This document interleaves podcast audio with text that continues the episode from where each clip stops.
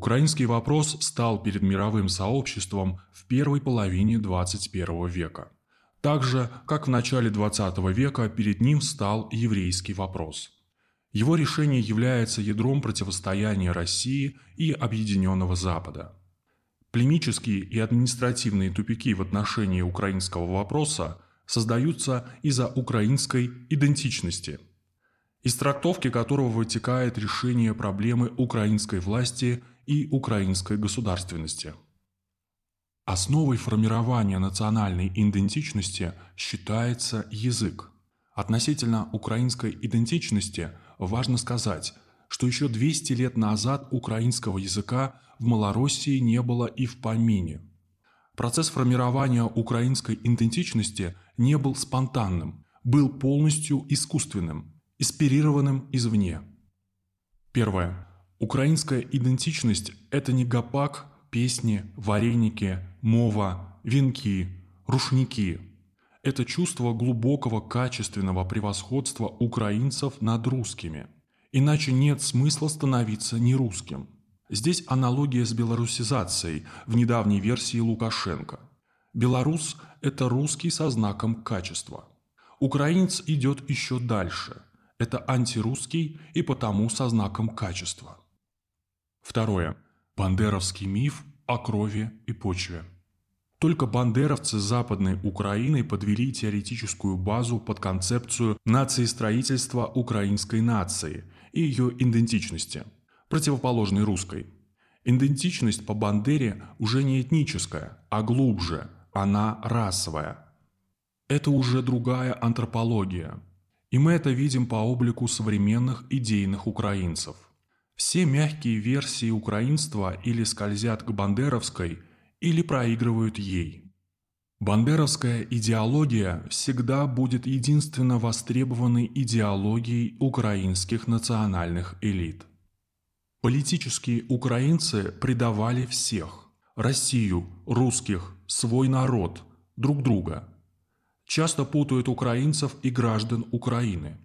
Это они держат в заложниках своих сограждан и стреляют им в спины или обстреливают их дома, школы и больницы – Граждане Украины с украинскими фамилиями и гражданством этой страны, не разделяющие предательство и возмущенные националистами, по сути, русские.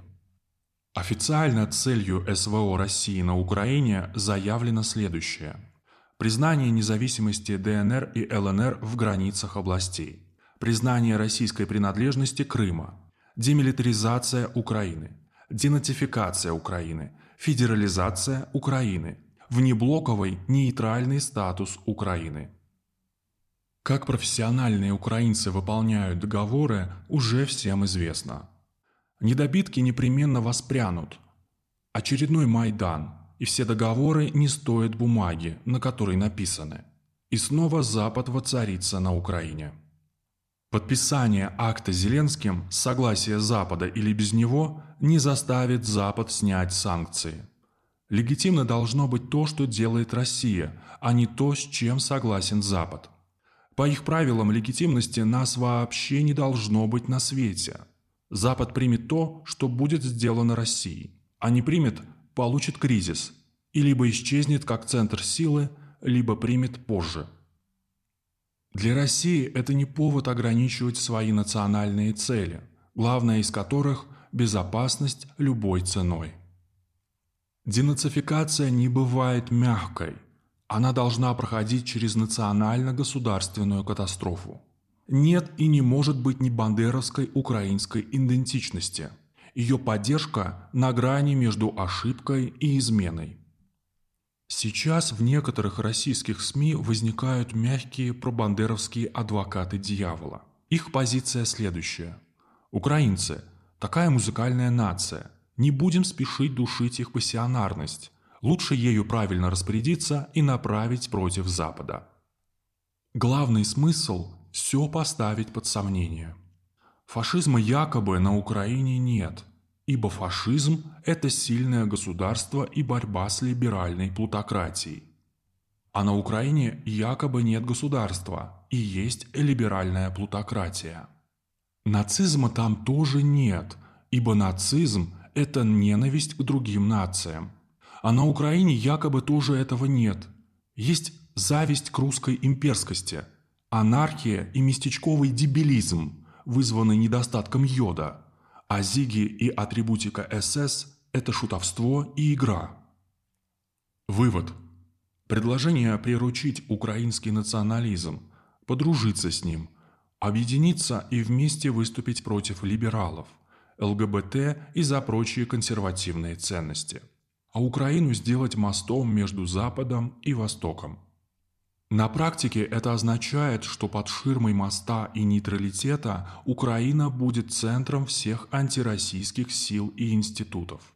Это разновидность санитарного кордона между Россией и Европой, и режим на этом кордоне будут устанавливать США.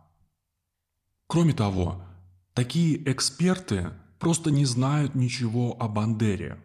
Бандера Человек, проповедовавший гомосексуализм среди единомышленников и при этом пытавшийся изнасиловать жену своего ближайшего помощника, когда тот отвозил жену Бандеры в роддом.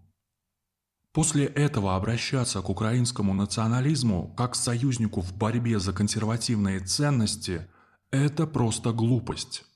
Никаких цивилизованных проектов с нацистами быть не может – Россия на Украине сталкивается не с эксцессами бандеровщины, а с современной украинской идентичностью. Украинство и есть бандеровщина. Столкновение идентичностей уже случилось, и украинская должна быть сломана. Ей на смену должна прийти общерусская идентичность, где украинец – это русский субэтнос, как и белорус. Какой бы конфедерацией ни стала нынешняя Украина, она должна культивировать не национал-украинскую, а общерусскую идентичность. В любом случае, нынешней украинской нацистской идентичности и выражающей ее украинской государственности больше быть не должно.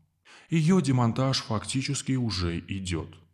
Это и будет гарантией демилитаризации и денатификации –